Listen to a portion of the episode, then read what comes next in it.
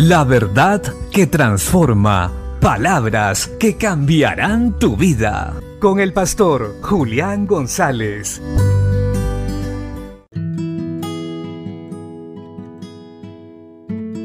La Biblia dice en la carta de Judas capítulo 1 verso 3, Amados, por la gran solicitud que tenía de escribiros acerca de nuestra común salvación, me ha sido necesario escribiros exhortándoos que contendáis ardientemente por la fe que ha sido una vez dada a los santos. La Biblia es clara. Habrá momentos en nuestro diario vivir en Cristo Jesús que tendremos que ponernos firmes y defender la sana doctrina, la sana enseñanza, pues estamos en los últimos tiempos y hay mucha gente engañadora y burladora que quiere hacer que nos salgamos del propósito de Dios para perder la salvación.